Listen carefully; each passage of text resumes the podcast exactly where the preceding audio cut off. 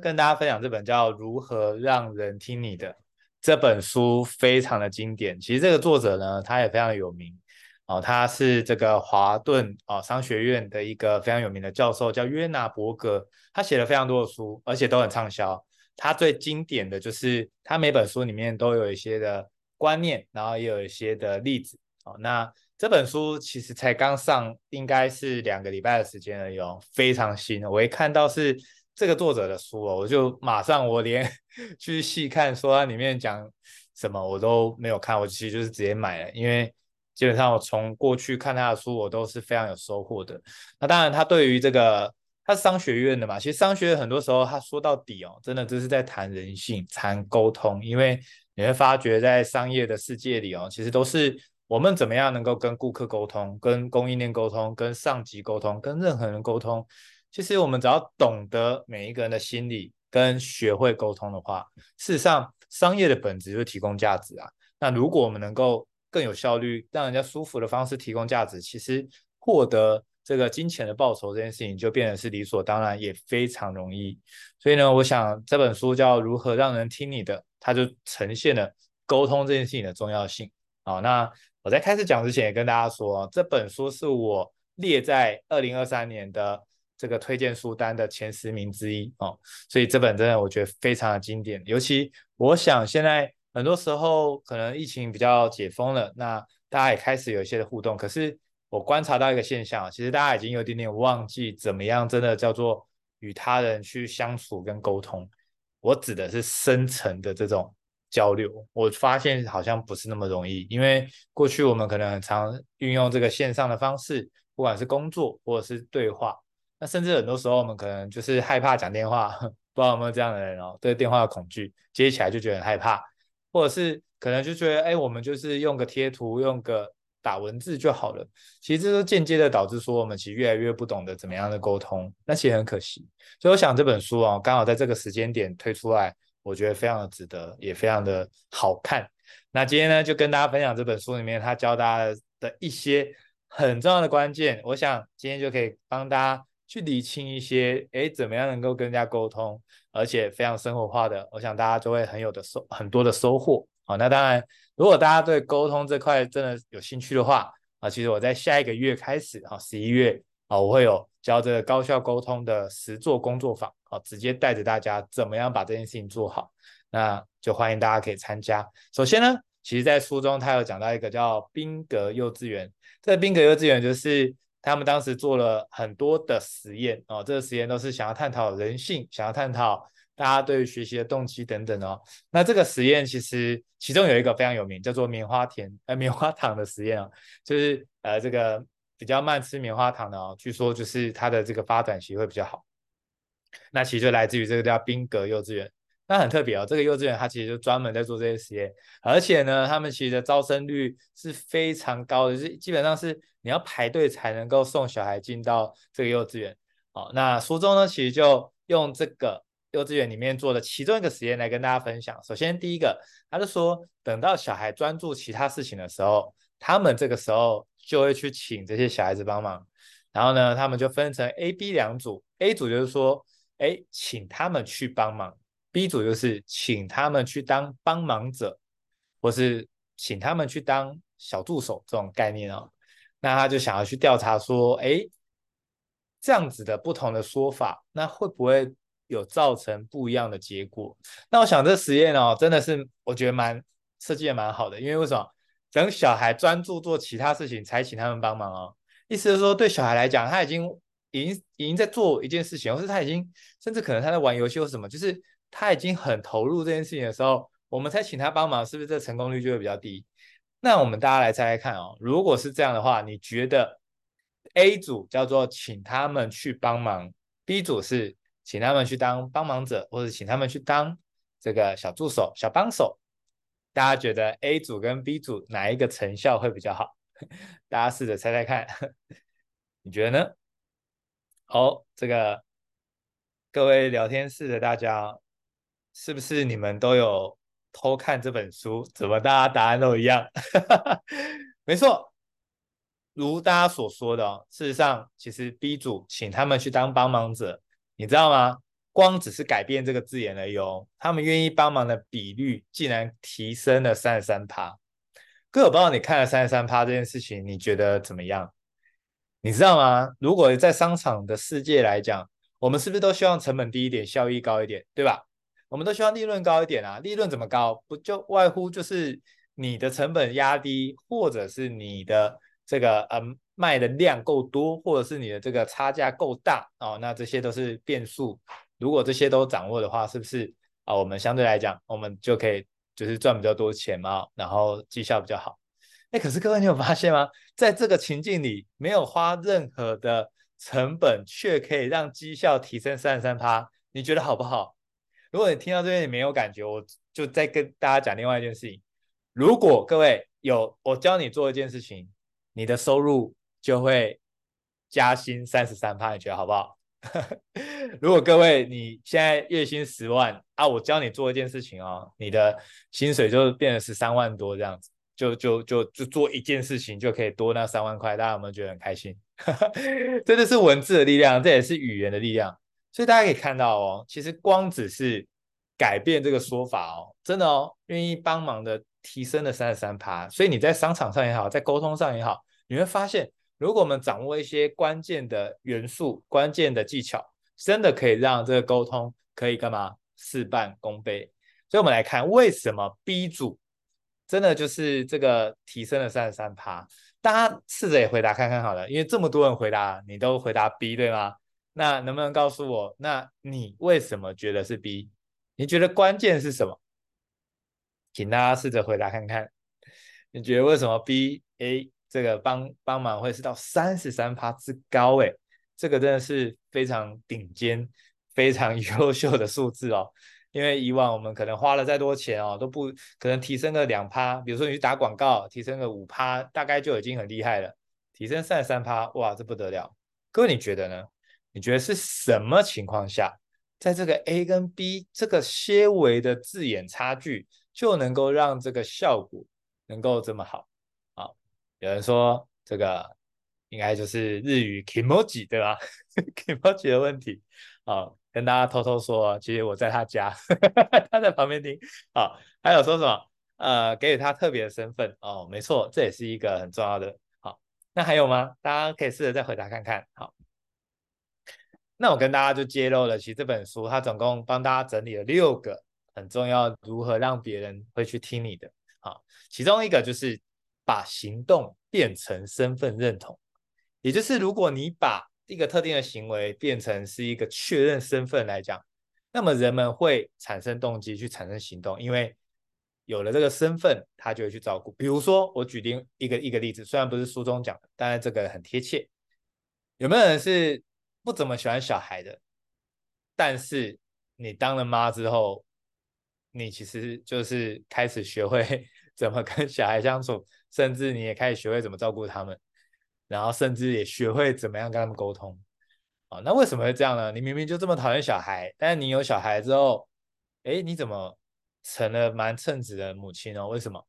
很多时候不是因为你突然喜欢了，其实是因为你的身份不一样了。当你拟定了这个身份，你去做一些的决定的时候，其实那个动机就非常的直接，非常的强烈。反过来说。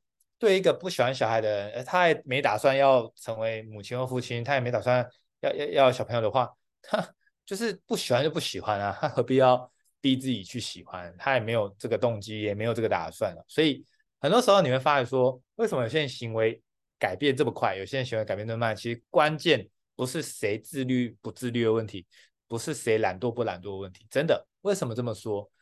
其实我们人类的大脑，它设计出来就是懒惰 的器官。大脑为什么要懒惰？其实它也是为你好啦，因为大脑真的耗能，就大脑在思考，其实非常耗那个能量的。所以呢，这也是为什么大家不喜欢思考，因为思考很很浪费力气，很浪费能量，甚至呃很多人其实就宁愿一直埋头苦干做事，也不愿意停下脚步。去思考自己可以怎么样做得更好，这个很多人就会觉得很夸张，怎么可能？这做事应该是比较累啊。但是其实我们真真实的状况就是这样，就是大概大概率的人来说哦，真的大部分的人不喜欢静下来，然后也不喜欢思考，但是就是靠这个蛮干的过程中去让自己放心，觉得自己有在前进，总觉得好像停下来思考是停下来正念呼吸、冥想等等的这些是浪费时间，所以因此就一直瞎忙，一直猛干、死干，然后但是结果都不如预期，那能量也起不来，然后又一直慌张、一直焦虑，这就是大部分的写照，那非常的可惜。所以各位，其实这一切都是什么？就是你。怎么告诉自己你是什么样的身份？你底定了，你确定了之后，基本上你的行为就很单纯。就像对我来讲，其实阅读这件事情，我并不是因为天生喜欢阅读我才开始阅读的，真的不是。哦，直到现在我也很诚实告诉你，如果真的要以玩乐指数来讲哦，阅读大概终于可以排进我的前十名啦，但是它也不会是我的什么前三名嘛。啊，有其他更好玩的事情，对吧？可是为什么阅读这件事情反而哦？它比起其他的名次来讲，阅读这是我我真的是每一天都一定会做的，会想办法做的。为什么？因为身份，因为我认为我是是会阅读的阅读人。那为什么我会阅读呢？其实更大关键是因为我觉得阅读这件事情是我需要的，它可以帮到我太多了。不管我今天在呃过去我是十年的这个经营电商嘛，其实学习成长非常重要，因为很多人。他们压根也不知道他自己为什么赚到钱，也压根不知道为什么自己亏了。那对我来说，我不是要来这赚一笔的，我是想要永续的。所以，我自我成长这件事情就变得很关键。我必须要能够有更高、更广的角度去思维、去看待每一件事情，甚至我可以帮到自己成功以外，我还可以帮到别人成功。所以，这对我来讲，阅读是成为了我必需品，因为它帮助我非常非常多。那我想，其实人生走到这个就算走到尽头啊，其实人生无处不学习。那真的很多的东西，我们持续的学习的情况下，我们能够帮到别人的力道就会更多了。所以这个第一个很重要的关键叫做把行动变成身份认同。那当中呢，其中有几个小小的做法。首先第一个，把应该如何改成可以如何，来面对两难，取得双赢的可能。好，那书中就有说，就曾经有一道题目是问小朋友。那他就问他说：“如果今天你家里是没有钱啊，然后结果你的妈妈这个呃癌症末期，然后他需要化疗，但是没有钱可以给他医治，所以你的妈妈这个可能就会断送性命。那你会愿意去偷就是呃这个疫苗，或者说偷这个钱呢，来让妈妈医治吗？这样子？”那很多小孩子，他们当然很天真嘛，说当然啦，他一定要想办法偷到嘛。哎，可是偷了之后你会坐牢哦，这样子，那你可以怎么做？所以，哎，你应该怎么做？你应该如何？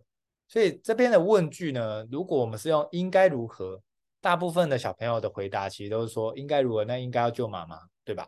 可是又在问到说，那这样子会坐牢，那应该如何？其实他们是回答不出来的，因为他陷入两难。所以呢，这边要跟大家讲的是，我们改成可以如何这件事情就会变得完全不一样。可以如何，其实有非常多的做法。就像刚刚讲的，他今天真的挨末了，他没有钱医治了，然后难道就一定要去偷窃吗？其实不一定的。他有没有机会真的找到一些的机构去协助，或者是可能有一些的药厂，他们有一些比较新的一个药物，他也需要一些实验的这个这个人员哦。那如果真的对妈妈的病情其实是有相关的，那它也是一个机会。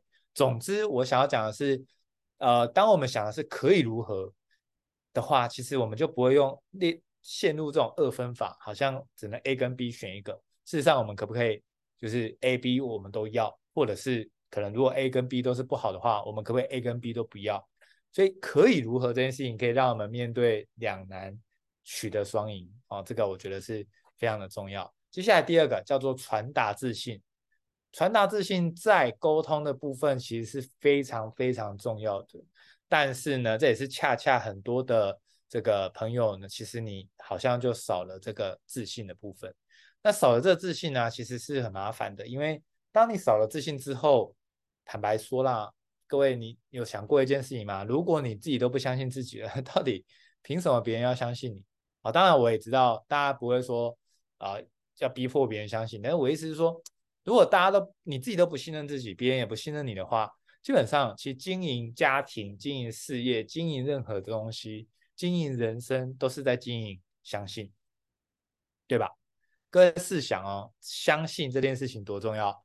如果一个家庭，啊，这个夫妻啊等等的啊，那彼此都要靠偷看彼此手机来知道事情，或是那这个家庭肯定毁了嘛，对吧？哦，所以那一样啊，企业来讲，如果今天我服务的顾客，就是他要整天一直在怀疑我是不是给他过期的，怀疑这里面真的就是这个这个里面的内容物吗？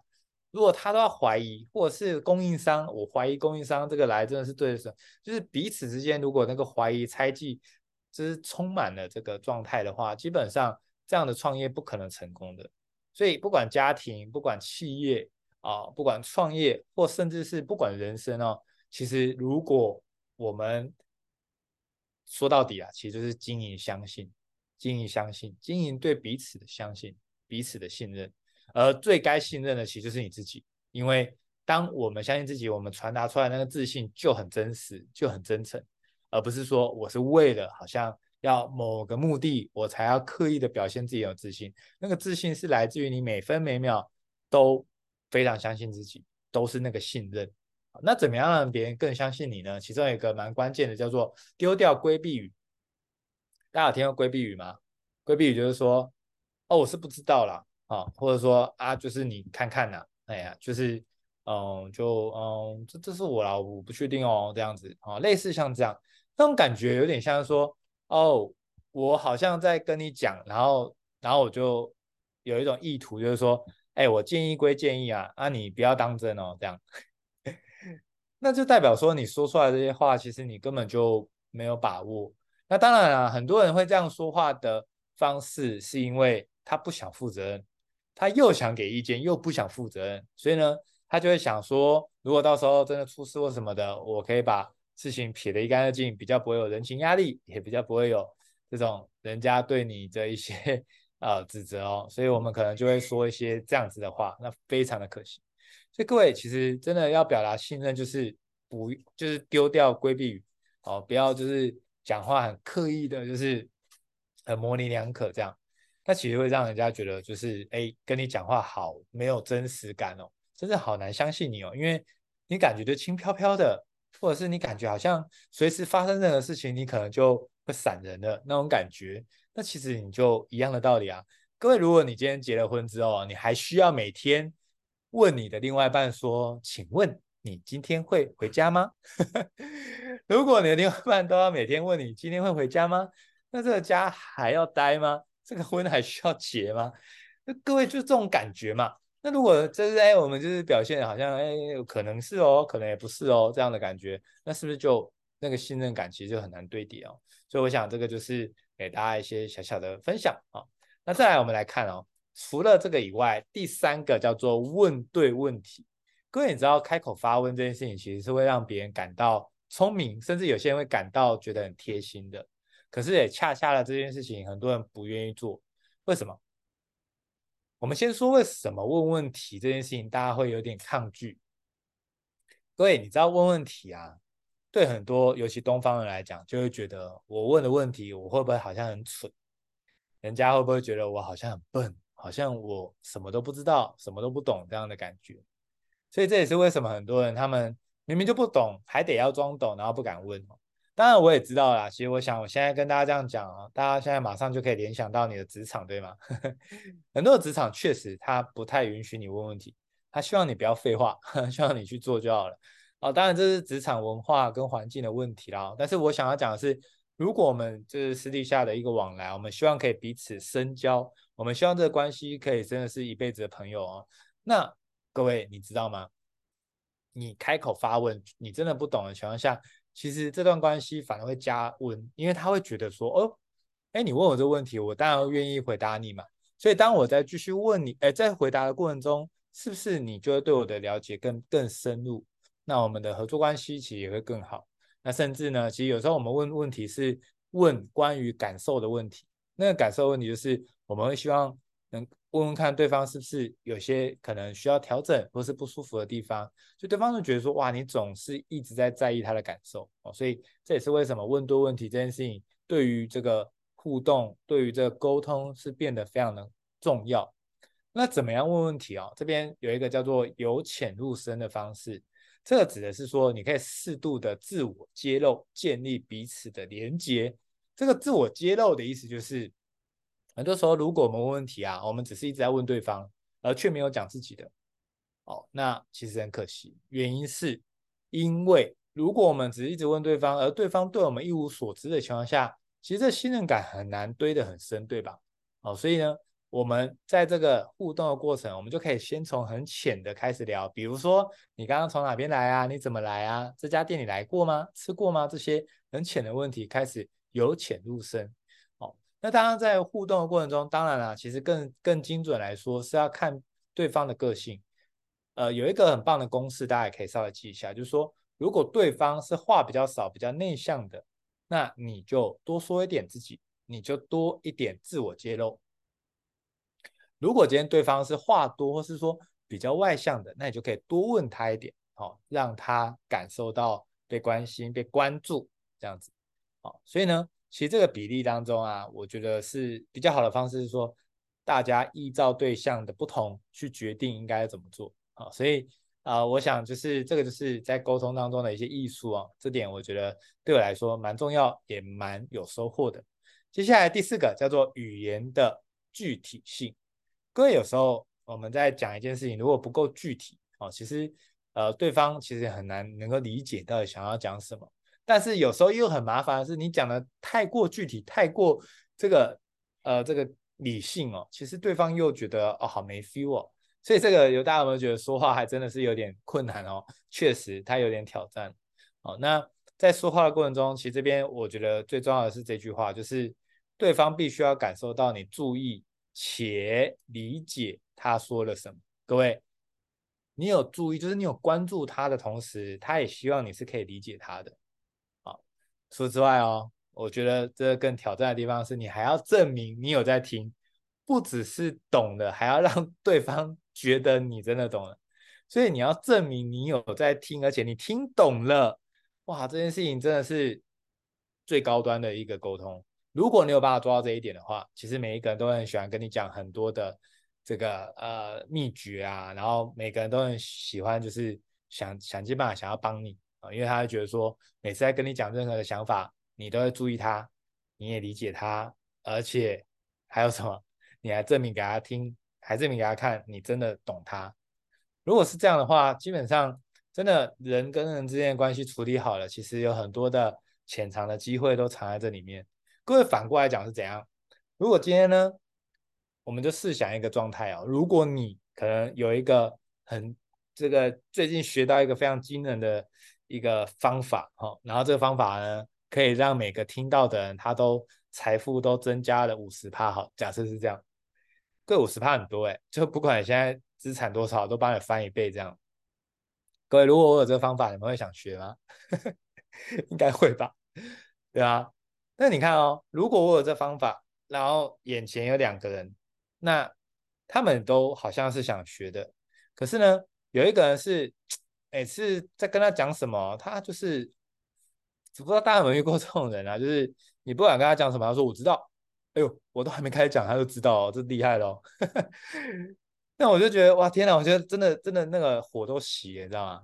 你们可以想象火火炉整个熄灭的样子吗？那就是我的状态，就是我对一件事情很有 feel，然后我觉得可以帮到别人的时候，当别人根本啥都不知道，就一直拼命说我知道，我知道，哦，是哦，哦，好，这都是极尽敷衍，然后又没有想要去听，也就是那这样的人，跟可能另外一个他听，他很专注在听，而且他也就是呃会回馈说，哎，他我刚刚讲了什么，他也想要证明说他是听得懂我讲的话的。好那这种人是不是我就觉得，哎，他很专注在听，然后他也不会在那边一下一直我知道我知道，啊有没有？然后然后又会继续讨论，到甚至说，哎，那接下来该怎么做？各位，我就我就说，如果我们时间有限的情况下，我们当然是帮那个不会在那边就是整个杯子是满的，什么都知道，但却都做不到，这是怎么一回事？这不合理吧？所以这各位就是，如果啦，你曾经有这种习惯，就喜欢挂嘴边说我知道我知道啊，真的，我鼓励大家，就是你真的要改掉。但别人不调整你哦，真的是很正常，你也别怪别人啊，因为谁想要当那坏人？但是真的，如果你常常在讲，我知道这种人真的很讨人厌的，我实在是这样讲，那非常可惜，你就会断绝掉很多的良师益友，甚至断绝了很多很棒的机会哦，是这样子的。所以呢，如果我们可以这样子注意并理解，更大的重点是你有方法可以证明你有在听，而且还听懂了，对方真的就会觉得哇，以后我就想跟你讲，其他我就不想跟他讲了，看起来跟他讲也是浪费时间哦，就是有这种感觉。好，所以大家学到了吗？这个太重要了。接下来第五个叫动之以情，各位动之以情重不重要？非常的重要。基本上我们大部分人在沟通哦，可能很多时候犯的错就是我们只讲道理，而没有讲这个所谓的这个情感这一块。当然啦，很多像过去我的职涯的，因为我之前还有在上班的时候，我还有在上班的时候，我就是呃工程师嘛。那科技业的这个这个环境哦，大概大家就不一定是这么呃呃，就大家不一定这么的讲这个情感这一块啊，比较多都是比较理性一点，所以我们就以为说，哎呀，谈事情就是讲这个理性的东西就好了，然后。就什么的哦，就这样啊，我还不知道，我只是没去，就是啊还还没做而已啊，或什么的。其实这些我们都会以为是这样，但是错，完全错。那一切都是跟情绪有关，所以情绪怎么做这件事情很重要。当然，在跟人家聊的时候啊，有一个很重要的技巧哈，这个也是书中讲的，叫做自曝其短，出糗效应。啊，各位你知道吗？其实很多时候，呃，我不知道大家有没有这种经验啊，就是如果有一个你呃这个。可能是很敬仰或是很敬重的一个，不管是讲师啊，或是任何人。那如果你真的跟他接触，你会发现说，哎，他好像其实还是有一些缺点，或者说他有时候还是会出糗哈。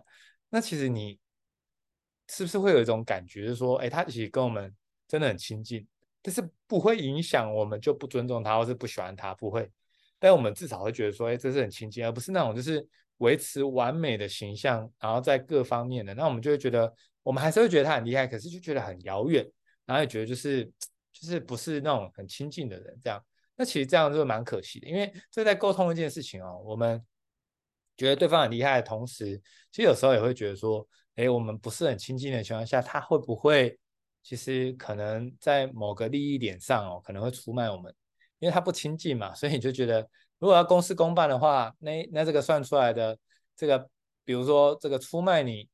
比起这个啊、没有出卖你哦，啊，大概这个利润可以增长四倍哦，那这样你大概就紧张了嘛，对不对？就是哇糟了，就是这样子，可能没有很亲和力的人，或是他可能这个不是那么正直正派的人，他可能就为了利益去，就是去出卖你了啊，那非常可惜，对吧？所以如何让人家觉得你很亲近这件事情，我认为也是沟通当中很重要的。而很多人以为沟通的重点应该是要树立。这个让人家觉得很难亲近，然后觉得很机车啊什么的，这样应该比较好谈事情。哦，事实上，如果你想要保有这个长久关系，不是用一种技巧话术的话，其实我比较建议是，真的是真的把彼此就是像朋友这样子去去沟通，因为你就算这个案子没有谈成，或者这件事情没有处理就是圆满哦，但是关系还在嘛，那未来可能还有一些共识跟还有一些讨论的机会，那至少不需要撕破脸嘛。就是不管怎么样，我们总是可以少一个敌人，多一个朋友，是不是都是好事，对吧？好，所以呢，先照顾感情，也是照顾心情，再解决问题，这件事情很重要。因为大部分的我们也不是真的，我们真的笨到完全什么都不知道该怎么做。其实很多时候是因为你的情绪，比如说你很恐惧，所以你已经完全六神无主了，你已经完全不知道该怎么做事情了。好，所以照顾到先照顾情绪，再照再解决问题哦。这个策略是这个。全部接准的非常的重要，先让他知道我们在乎他，其实这件事情他才会开始去把这个问题，我们才有机会聚焦。可是讲到这边哦，我想很多人这件事情没有做到，是因为他发现如果照顾对方的情绪，那么对方会更情绪化。不知道大家有没有这种挑战啊？我当时看这本书，我就想到这个问题，确实有时候我们聊到情绪，他确实会把情绪一些去抒发出来哈，甚至。你就会觉得说啊，早知道不要提了，他提了，他却这么生气这样子。可是各位，如果我一样用长远的角度来讲，其实你跟他提了之后，他说出来，他反而只要他说了之后，他的那个那个情绪的能量反而是减一半的。那他不说，你就说不对啊，他不说反而是更好啊，他只是在隐忍而已。那未来他大爆发的时候，你可能连接都接不住的。所以呢，我的建议是，其实只要让他觉得你是在乎，你是照顾他的，那。基本上在谈事情就会很好谈哦，这是我的经验。最后一个叫做表达相似性，表达相似性。各位，你有发现吗？我们人与人之间哦，其实如果听到说，哎，你也是哪里人，我也是哪里人，哦，你也是念那个科系，我也是念这个科系的，哦，你也是显示生产者，我也是显示生产者，有没有？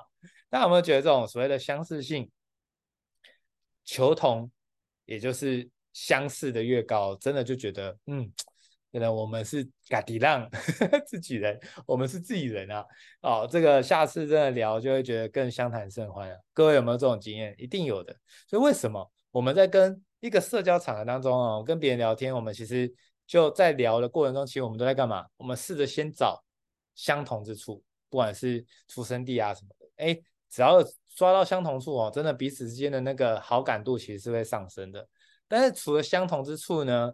其实还有一个叫存异，就是当我们找到共同之处之后，我们就有建立一定基础的信任感。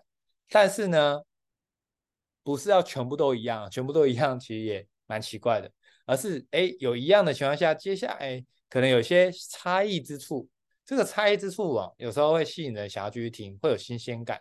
所以各位，我们在跟人家相处跟聊天的时候，大家有掌握到原则了吗？好，在开始的时候，先以求同，就是一样的，先去讨论起。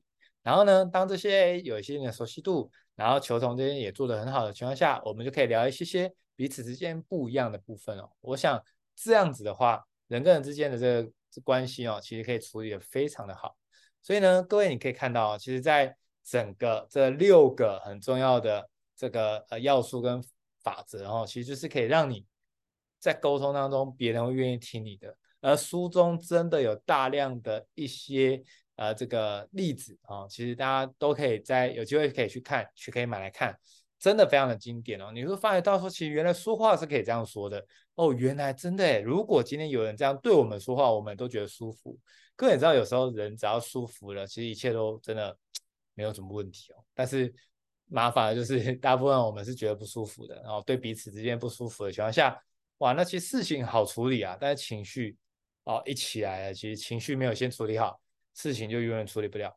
所以我不管公司也好，是这个家庭也好，都是这样。一旦有了情绪哦，你就觉得本来简单的事情就变得很不简单了。所以呢，我想我们在这整个六个很重要的原则呢，大家可以把它记录下来，然后试着在你的沟通当中去加入这些的元素，然后去试试看，呃，做中去调整。好，那接下来十月份呢，我们这个月是带来这个吸引力法则无痛实践工作坊。各位如果有兴趣的话，也欢迎扫右下角 QR code，你可以报名这个实体的工作坊。我想就带着大家怎么样用步骤，然后可以很简单的去实践吸引力法则，让你心想事成。而我们在十一月就会举办了所谓的高效沟通的工作坊，这些都非常欢迎各位，如果你有兴趣的话，都可以跟我联络，欢迎你可以报名。那很开心今天跟大家分享这本非常新的书，才刚上市，大概不到两个礼，呃，不到两个礼拜，没错。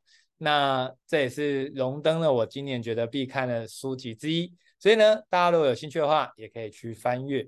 那最后就很感谢大家的参与，祝福大家一个愉快的夜晚，大家晚安，大家拜拜，晚安，拜拜。